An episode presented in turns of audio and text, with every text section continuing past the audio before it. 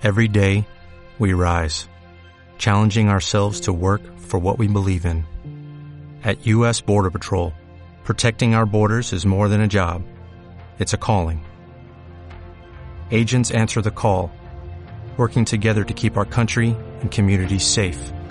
If you are ready for a new mission, join U.S. Border Patrol and go beyond.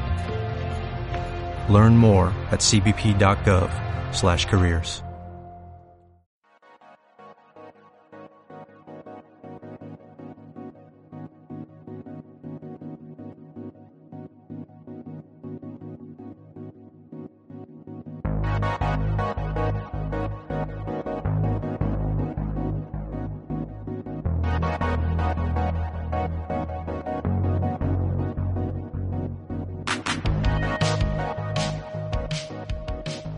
Saludos cordiales, Infantería Retronáutica. Bienvenidos a un nuevo episodio de Micronautas, nuestro programa especial para patrocinadores. Soy Por y hoy os traigo una conocida película de los 80, de la que seguramente habéis oído hablar. Nos sitúa en un futuro cercano en el que nuestro protagonista es un policía que pertenece a un cuerpo especial dedicado a perseguir, capturar y retirar robots peligrosos. No, no es esa película en la que estáis pensando. Se trata de Runaway, en España titulada con la coletilla Runaway Brigada Especial. Es una película que se estrenó en el año 1984. Fue escrita y dirigida por Michael Crichton, eh, director de Westworld, Coma, El Gran Robo del Tren, y que cuenta en su haber también como escritor eh, o guionista con títulos como La amenaza de Andrómeda, Twister y, por supuesto, Parque Jurásico. En el papel protagonista tenemos a Tom Selleck, que en aquel momento estaba triunfando en la televisión con la serie Magnum. En España se emitió en los canales autonómicos y yo de pequeño recuerdo ver capítulo tras capítulo y pasármelo genial con aquella serie. Tom Selleck había estado a punto de ser Indiana Jones, pero sus compromisos con Magnum no le permitieron apuntarse a la película de Spielberg, así que estaba buscando otra oportunidad. Y encontró Runaway. En esta película, Selleck va a interpretar a Jack Ramsey, un policía que después de una experiencia traumática trabaja neutralizando robots que no funcionan bien. Para esto, ha hecho un curso de escuela nocturna en cibernética. Como buena película de policías, Jack Ramsey no trabaja solo, sino que tiene a una nueva compañera recién asignada que se llama Karen Thompson y está interpretada por la actriz Cynthia Rhodes, a la cual también podemos encontrar en Flashdance, Dirty Dancing o la segunda parte de Fiebre del sábado noche, Staying Alive. Como malo malísimo, tenemos al bajista de Kiss, Gene Simmons, en su primer papel como el Dr. Luther. En el reparto figura también una honorable de la ciencia ficción, la recientemente fallecida Kirstie Alley. Ella fue Savik, la vulcaniana en Star Trek II La ira de Khan, y tuvo su primer papel registrado en la serie Quark en Runaway será una especie de femme fatal asociada con el maléfico Dr. Luther. Y tenemos también a G.W. Bailey, en el papel del jefe de la comisaría de policía, que en España es súper conocido por haber interpretado al teniente Harris en Loca Academia de Policía. ¿Y qué es lo que pasa en Runaway? Bueno, la película nos habla de un futuro cercano, donde unos robots rudimentarios están integrados en los trabajos de la vida diaria como la agricultura, la construcción, las oficinas o las tareas domésticas. Como estamos hablando de los años 80 y, como he comentado, tecnología rudimentaria, estos robots tienden a fallar. Y cuando fallan, pues lo típico que hacen es que, digamos que se vuelven un poco locos. Pero claro, tenemos en mente los robots clásicos de la ciencia ficción, típicamente androides que cuando se vuelven locos lo que quieren es matar a todos los humanos. Bueno, aquí no. Aquí lo que tenemos que imaginarnos es como si la rumba se desprograma y empieza a hacer el tonto por la casa chocando con los muros o chocando con las sillas. Esto, que nos parece hoy en día bastante trivial, en su momento debía dar bastante miedo y dio lugar al argumento de esta película. Los robots cuando digo que son rudimentarios es que realmente son muy toscos. Para aquel que no haya visto la película, lo puede imaginar perfectamente como si fuera una fotocopiadora con unas ruedas y un brazo robot un poco cutre que acaba en una pinza. Ese es el estilo de robot que nos vamos a encontrar aquí. Algo que es interesante en un sentido casi rozando lo ridículo es que para esto hace falta una brigada especial de policía, hace falta un departamento de gente que se dedica a ir allá donde estén los robots que están chocando contra la pared o haciendo el tonto y apagarlos. Pero bueno, si compramos esa premisa, podemos entrar en la película y acaba resultando entretenida. El tema es que se va a complicar, se va a complicar con una trama criminal. En esta trama criminal vamos a tener al maléfico Dr. Luther, que va a utilizar eh, una tecnología especial para hacer que estos robots, cuando se vuelven locos, acaban siendo realmente agresivos con la gente y muy muy peligrosos. Esto lo veremos luego cuando hablemos un poquito del argumento. Un tema que considero muy interesante en la película es la introducción de, tecnologías que por en los años 80 se veían como algo súper futurístico y que hoy en día las tenemos de forma común. Nos vamos a encontrar cosas como drones, tablets, robots que limpian la casa, coches con conducción autónoma y algunas otras cosas que luego iremos viendo cuando comentemos el guion. Algunas de estas cosas, por supuesto, las veremos imaginadas desde la perspectiva de los 80, y si bien hoy en día han sido superadas en implementación, no lo han sido en concepto y siguen estando en esta película como una de las primeras fuentes en las cuales aparecieron en la historia del cine. La película, si bien tiene un montón de ideas interesantes en cuanto a planteamiento y en cuanto a, los avances tecnológicos que nos quiere mostrar, tiene problemas, y, y no pocos. El guion tiene agujeros por todas partes, la dirección es bastante floja, en el apartado de actores, Tom Selleck realmente hace de Magnum. Cynthia Rhodes está bien, pero es un papel muy limitado y el resto yo creo que son muy, muy flojitos. De hecho, Gene Simmons, bueno, hay gente que lo alaba bastante. Michael Crichton en su momento se ve que estaba alucinando con lo bien que lo hacía Gene Simmons. A mí me da mucha grima y yo no me, no me lo acabo de creer y no acabo de entrar en, en su papel. El resultado es que a la película no le fue bien. Y si bien el director y los actores tenían una gran esperanza en la película, esta acabó perdiendo dinero. Sobre un presupuesto de 8 millones, acabó haciendo en taquilla unos 7, un poco menos de 7, lo cual obviamente es un desastre. Por supuesto, no ayuda que tuviera que enfrentarse aquel año a unas cuantas películas de ciencia ficción que son huesos duros de roer. Tenemos ahí a Terminator, tenemos a Cazafantasmas, tenemos a Starman, tenemos Dune, tenemos Star Trek 3, la búsqueda de Spock, tenemos el último Starfighter. Vaya, que no, no fue un año fácil para que Runaway triunfara. En cuanto a la crítica, hubo de todo. Eh, hubo gente que la alabó y gente que la, que la puso mal. No fue un desastre completo. En general se comentaba que esta visión del futuro parecía realista. Michael Crichton cuando definió lo que él quería hacer decía que era unos pocos años en el futuro, pero que no quería ser muy específico acerca de cuántos. Creo que está calculado por ahí. Diría que en base a una fecha que aparece en pantalla, la fecha de nacimiento del protagonista y la edad que se que dicen que tiene en algún momento también, la película diría que está situada ya por el año 1995. Pero bueno, insisto, Michael Crichton nunca quiso ser específico acerca de cuántos años en el futuro, solo decía que eran unos pocos. Y esto aparentemente gustó, pero la crítica se cebó bastante con la dirección y con el guion de la película, que como comenté antes hacía bastantes aguas. Y también el problema del tema de los actores.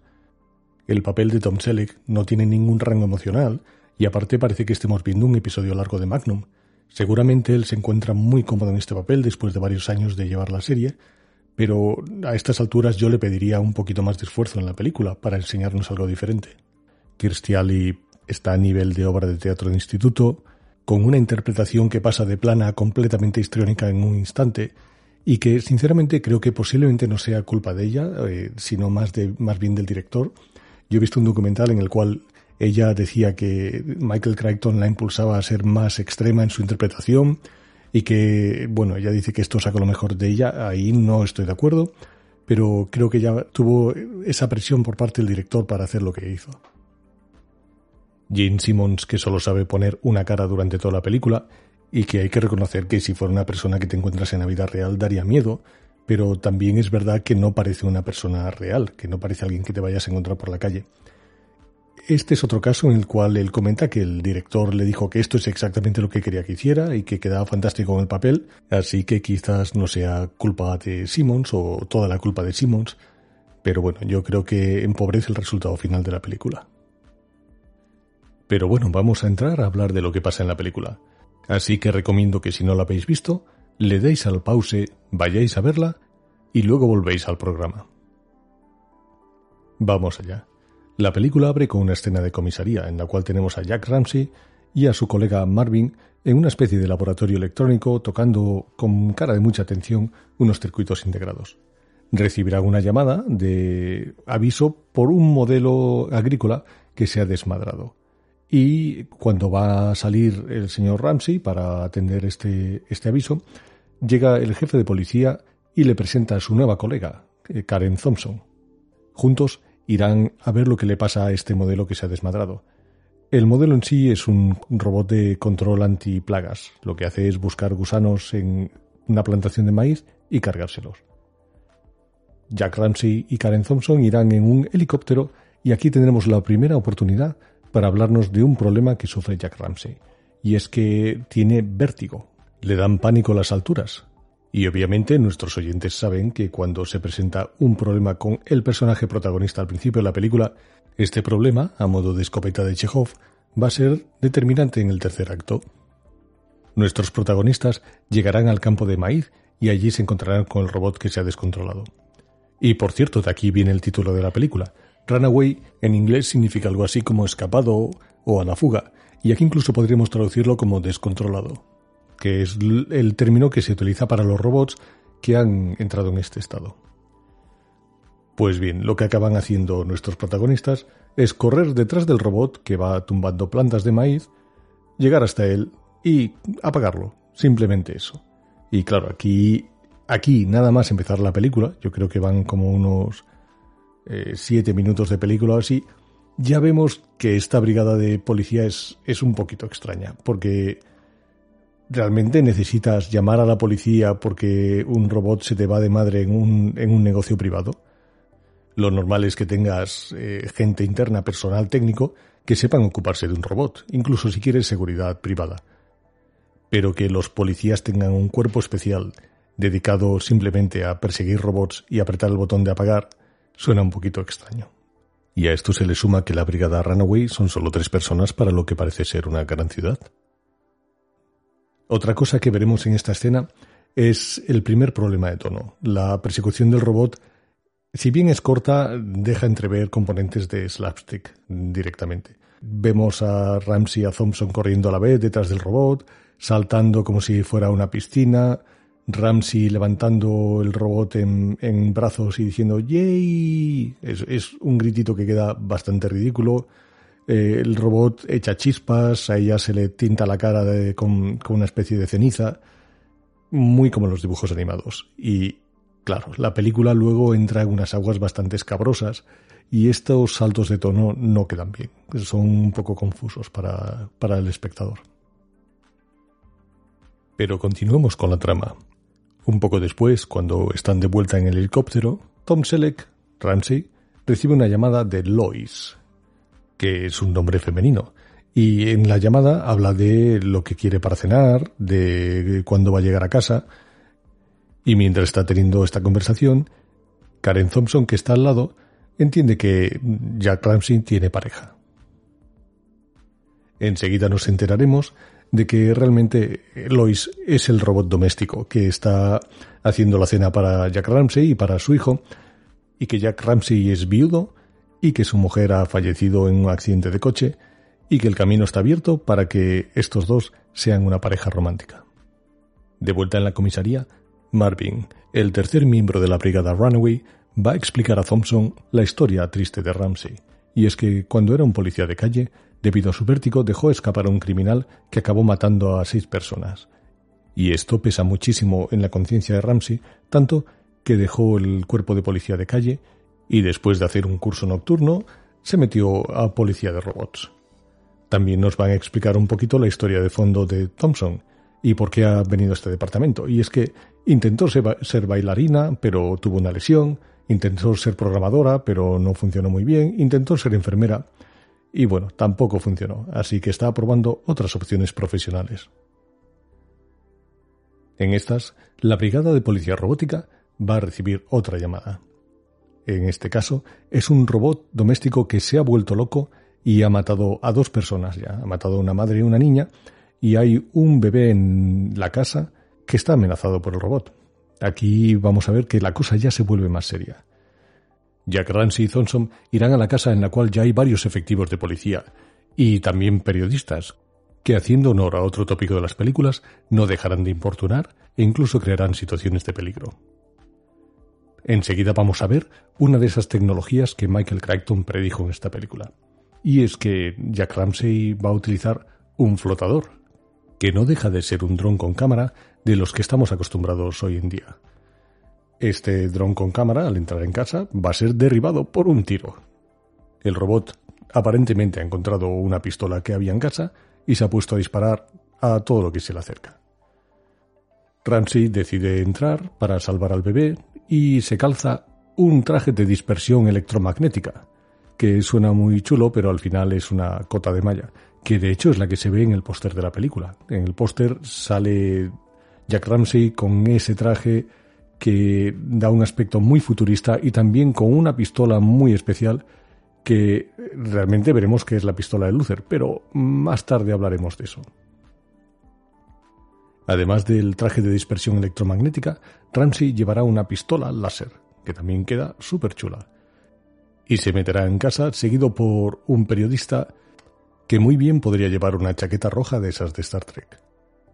Veremos cómo Jack Ramsey sigilosamente se acerca donde está el robot y después de un pequeño tiroteo consigue reducirlo. Aquí tendremos otra de esas escenas que a mí me saca un poquito de la película. Es que llega un momento en que el robot, que tiene su pistola en el brazo mecánico, está aparentemente desactivado, pero Jack Ramsey, que se supone que es un policía entrenado, le da la espalda. O sea, ni, ni, le quita la pistola ni nada. Simplemente le da la espalda a una pistola. A todo esto, hemos visto cómo entre el público que había fuera de la casa aparece un personaje con una mirada muy, muy siniestra, pero del cual todavía no se nos va a decir nada.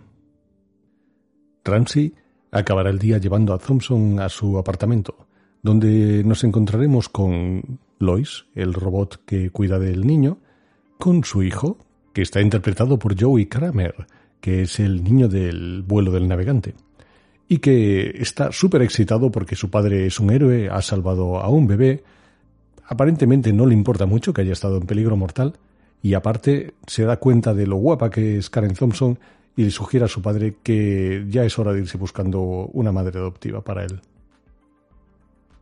De vuelta en la comisaría, tendremos a Marvin y a Ramsey que analizarán el robot rumba asesino y descubrirán, oh sorpresa, un chip marcado de rojo. Se dan cuenta enseguida de que este chip no es normal.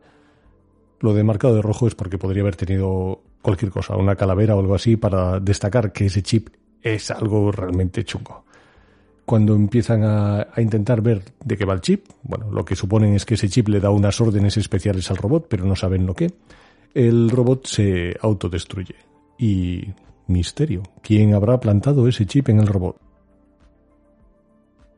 Y nuestros protagonistas vuelven a atender una llamada de un robot al que se le va la pinza. En este caso es un robot que apila sacos de cemento en un edificio en construcción y en vez de apilarlos en un montón, lo que va a hacer es dejarlos caer por el borde del edificio. Eh, no parece nada del otro mundo, no es nada del otro mundo.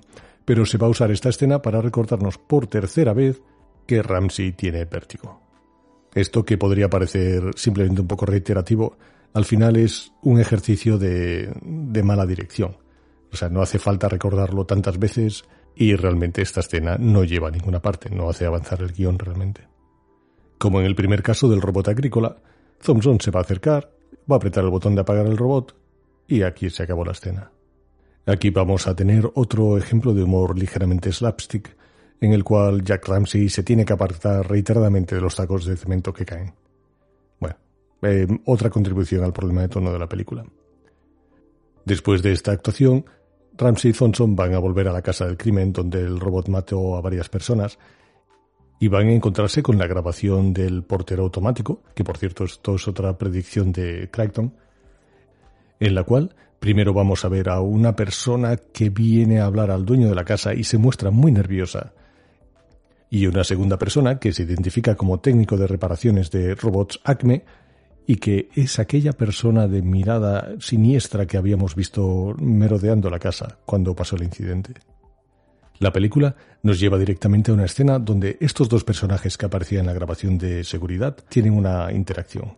El personaje que estaba nervioso le está vendiendo al personaje siniestro, que se identificará como el Dr. Luther, unos chips que parecen ser muy peligrosos y que luego veremos que son el mismo modelo que el chip rojo que llevaba el robot asesino. De hecho, el Dr. Luther dice que va a conseguir muchísimo dinero con esto de la mafia, de organizaciones terroristas o de gobiernos extranjeros.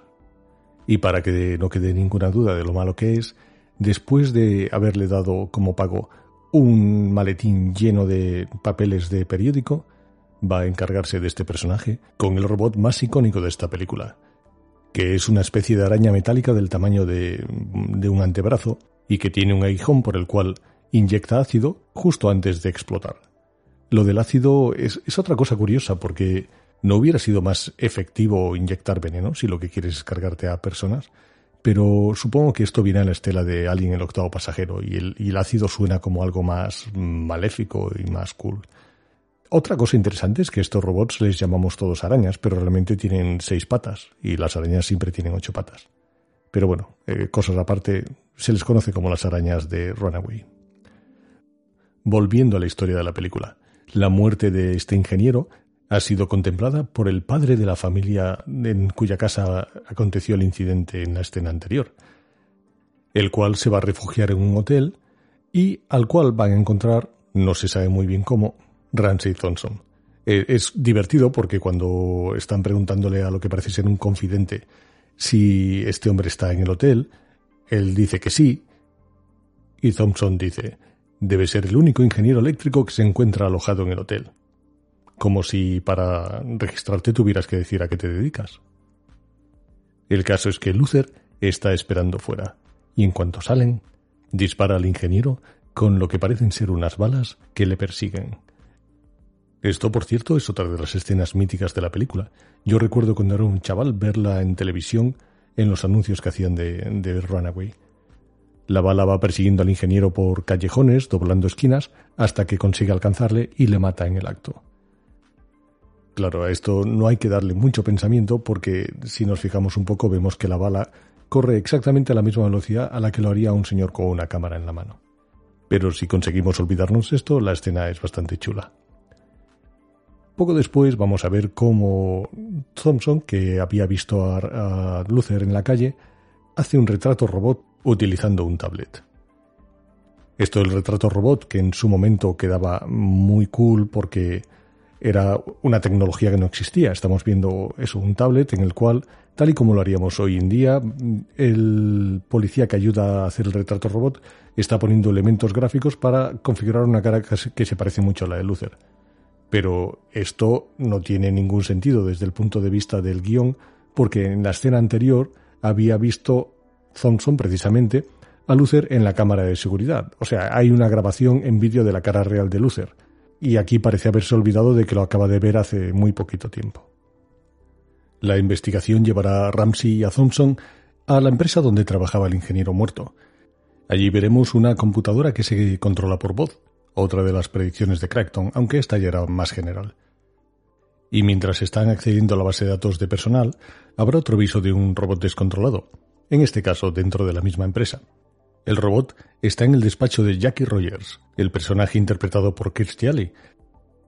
Es un robot de seguridad que se dedica a darle calambrazos a todo el que se le acerca. A Ramsey se le van los ojitos de una manera un poco vergonzosa por Jackie Rogers y se pondrá a hacer el machito atizándole al robot con una silla hasta dejarlo destartalado, para después ponerse pegajoso y protector con Jackie Rogers, la cual no está muy interesada y en su afán nervioso por largarse allí, se le caerá el bolso dejando ver un montón de chips marcados de rojo. O sea, los chips peligrosos que Luther quiere vender a organizaciones terroristas, a la mafia y a gobiernos extranjeros. Ramsey, que tampoco es tonto, despierta de su enamoramiento repentino y hace la conexión de Jackie Rogers con Luther. y la interroga para saber dónde está. Ella le dice que está teniendo una reunión en el Hotel Ritz y allí se van los policías. Una vez llegan al hotel, y siguiendo otra conocida tradición de las películas de policías, decidirán intervenir sin esperar a que vengan refuerzos. Y por supuesto, pasa lo que tiene que pasar. Ensalada de tiros, compañera herida, y por supuesto, como estamos a la mitad de la película, nuestro criminal favorito se va a escapar. En el medio de todo esto habrá un pequeño homenaje a la película Vértigo de Hitchcock y entraremos en otra de las escenas clásicas de esta película, Thompson, la compañera herida, tiene alojada en uno de los brazos una de las balas misil buscapersonas de Luther. Estas balas, además de poder modificar sus trayectorias, tienen una cabeza explosiva, lo cual significa que Thompson puede perder el brazo si la bala explota mientras está dentro o mientras se le intentan quitar. El departamento de policía va a traer un robot especializado en este tipo de intervenciones.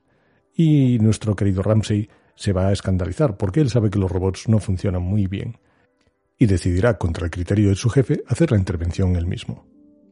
Esto, por cierto, cuando estamos viendo la película parece que tenga sentido, pero si lo pensamos bien, ¿por qué nadie se le ocurre traer un cirujano para extraer la bala? ¿Por qué la mejor opción es, o bien, un robot que tiene todo el aspecto de ser más adecuado para la recolección de residuos tóxicos, o bien un policía de calle con conocimientos en cibernética? Bueno, el caso es que esto es lo que pasa. La escena va a ser tensa, con momentos en los que parece que la bala se va a quedar dentro, va a explotar. Yo creo que es el momento álgido de la actuación de Cynthia Rhodes, en la cual se ve realmente las emociones y cómo sufre el personaje. Y bueno, por lo demás, las cosas obviamente acaban funcionando. Nuestra protagonista no pierde el brazo, Tom Selleck, después de mucho sudor, consigue sacar la bala. Hay aquí un, un tema interesante, y es que si vemos esta escena de hecho, si oímos esta escena fuera de contexto, suena más a una escena de un parto que a una escena de extracción de una bala. Algo más tarde, en la comisaría de policía, Marvin analizará una de las balas de la pistola de Luther. Realmente no sabemos de dónde ha salido esta bala, aunque intuimos que la habrán capturado en, el, en la intervención del hotel. Esto suena bastante a una escena borrada o quizás algún pequeño fallo de guion. Marvin va a descubrir que estas balas misil lo que hacen es buscar un patrón específico de calor, en este caso el calor de un cuerpo humano que puede preprogramarse. De esa manera, las balas lo que harán es seguir siempre su objetivo. Y después de esto va a venir una de las escenas más alucinantes de toda la película. Y es que el jefe de Ramsey le dice que vaya a ver un habitante de la policía para que le aclare un poco lo que está pasando aquí. Ramsey dice que sí y va a ver al vidente que le cuenta que tiene una relación trascendental con esta persona, con Luther, que va más allá del tiempo y que han sido hermanos en otra vida. Y además relaciona el nombre de Luther con Lucifer. Ahí queda eso. Y de todo esto no se vuelve a saber nada más en toda la película. Una vez olvidados de lo que ha hecho la vidente, Ramsey se da cuenta de que tiene que proteger a Jackie que todavía está en la comisaría de policía. Lo primero en lo que piensan es que mm, quizás Jackie tenga algún tipo de sistema de seguimiento implantado, ya que Luther es un genio de la electrónica. Y dicho y hecho, la escanean y le encuentran no uno ni dos, sino cuatro dispositivos de seguimiento en su ropa. Pero, oh sorpresa, de forma un tanto incompetente, se olvidan de escanear el bolso que lleva. Y adivinen dónde hay otro dispositivo de seguimiento. Como saben que Luther sabe que está en la comisaría y ya no es un sitio seguro, deciden llevársela de allí. Y se montan en un coche que tiene sistema de conducción automática, solo que aquí es un poco diferente a lo que conocemos hoy en día. Tiene el coche un maniquí robot en el asiento delantero que se supone que es el que conduce. Ramsey y Jackie irán en ese coche mientras que Thompson va en otro coche armado con un dispositivo láser que les vendrá muy bien para deshacerse de una especie de drones bomba rodantes que Luther irá soltando mientras les persigue en otro coche. Después de una persecución trepidante, Luther acabará secuestrando a Thompson en un restaurante, y Ramsey se verá obligado a intercambiar a Jackie por Thompson. Luther va a matar a Jackie de una forma bastante despiadada y huirá de ellos otra vez. Aquí vamos a tener otra escena con, balas misiles, solo que ahora las balas misil ya no buscan el calor de nadie, aparentemente, esa capacidad que tenían para buscar el cuerpo de una persona en particular parece haberse perdido para siempre y no se volverá a ver en ningún momento de la película.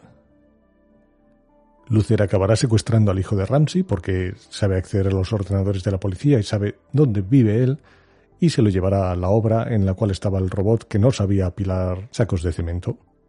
Ramsey lo pasará mal, muy mal, subiendo a las alturas donde está Luther con su hijo y una vez llega allí, Luther dejará ir al hijo, pero le espera una trampa de arañas asesinas robot en el sótano del, edificio cuando él baja con el ascensor. Por suerte, Thompson llega allí, para salvar el día, Ramsey se enfrentará todavía más a las alturas, a más arañas asesinas, y al final habrá una escena un poquito tonta en la cual Luther resulta muerto o aparentemente muerto para darnos un susto final muy de películas de los 80. Y la historia parece que se acaba aquí, pero no. Con Luther muerto, el hijo al lado del cadáver y seguramente aterrorizado después de que lo hayan intentado asesinar unos robots que lanzan ácido, su padre con quemaduras en la cara y un poco tocado físicamente, y aprovechando una lluvia de chispas, Thompson y Ramsey, con toda la lógica del mundo, deciden enrollarse y darse un beso de tornillo que dura más de dos minutos y cuarto, mientras empiezan a aparecer los títulos de crédito. Y así, señoras y señores, acaba esta película. ¿Y qué nos queda decir de Runaway? Bien, es fácil que con todo lo que acabo de contar se piense que la película es demasiado mala para verla, que está plagada de fallos, hay temas de, ritmo, problemas de tono. De hecho, yo también creo que es demasiado larga y enrevesada en el último acto, con esa persecución con coches, lo que pasa en el tiroteo del restaurante, el final en el edificio en construcción que tiene varios subactos con la subida y el vértigo, el tiroteo, los robots araña, el niño, el gran beso final de más de dos minutos, eh, todos los temas de credibilidad, esos agujeros de guion, hay los elementos extraños como la medium que, que no se entiende realmente lo que hace ahí. Pero con todo y eso, yo creo que no es una peli que no se deje ver. Eh, se puede disfrutar bastante en el momento adecuado. En los 80 yo creo que eh, daba cierta impresión eh, por el tema de, de, ese futuro cercano y de la posibilidad de que muchas cosas de estas pudieran ocurrir. Hoy en día, de nuevo, todo esto está, o muchas de estas cosas están superadas y algunas, si no han llegado ya, no se ven realmente mm, lejos. Claro, me podéis decir, no se veían lejos en, los 80 y todavía no se ven lejos.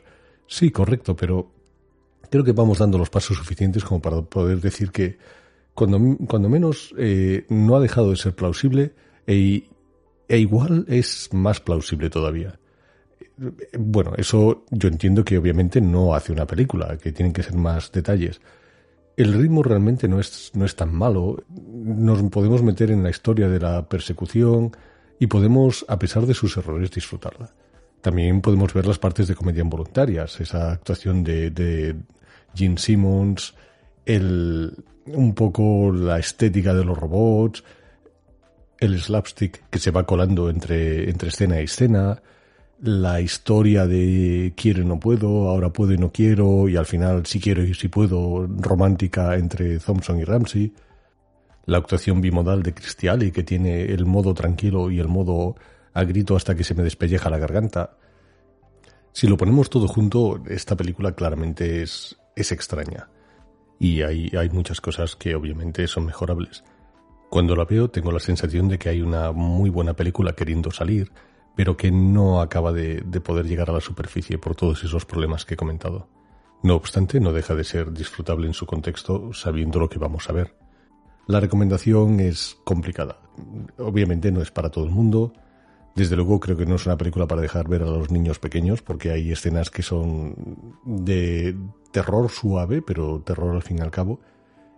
Y bueno, ¿por qué, ¿por qué no? Es una peli o para rescatar si ya la habéis visto hace mucho, mucho tiempo, o para darle una oportunidad a ver qué os parece. No es una gran inversión de tiempo, siempre se puede parar a la mitad si ya veis que la cosa no va bien. Y no me queda más que comentar un par de títulos alternativos que se me han ocurrido mientras veía esta película. Uno es Guns N' Rumbas y el otro es Magnum AI. Queridos oyentes, muchas gracias por escucharme, espero que os haya gustado. Como siempre, recordaros que nos podéis encontrar en redes en los canales habituales, en Facebook, en Twitter y que también estamos en el grupo de Telegram con una comunidad de más de 100 usuarios donde nos lo pasamos muy bien hablando de temas retronáuticos. Hasta pronto y propicios días a todos.